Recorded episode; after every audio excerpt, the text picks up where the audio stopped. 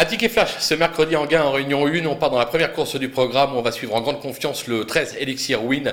100% euh, de réussite cette saison avec 6 victoires et 4 accessites en 10 tentatives. Un vaincu en 2 tentatives sur ce parcours, c'est le cheval à battre. On va lui associer le 8 Exotic euh, Jet euh, qui, sage, n'est jamais loin des podiums. L'engagement est idéal à la limite du recul. Attention. Le 11 Faradeco, elle se montre d'une belle régularité cette année. Elle s'est déjà placée sur le parcours. Attention à elle. Et enfin le numéro 12, Easy Maza qui cherche sa course comme l'attestent ses trois récents accessites. Je qu'on peut partir euh, d'un couplet base du 13 et derrière on associe le 8, le 11, le 12, gagnant et placé.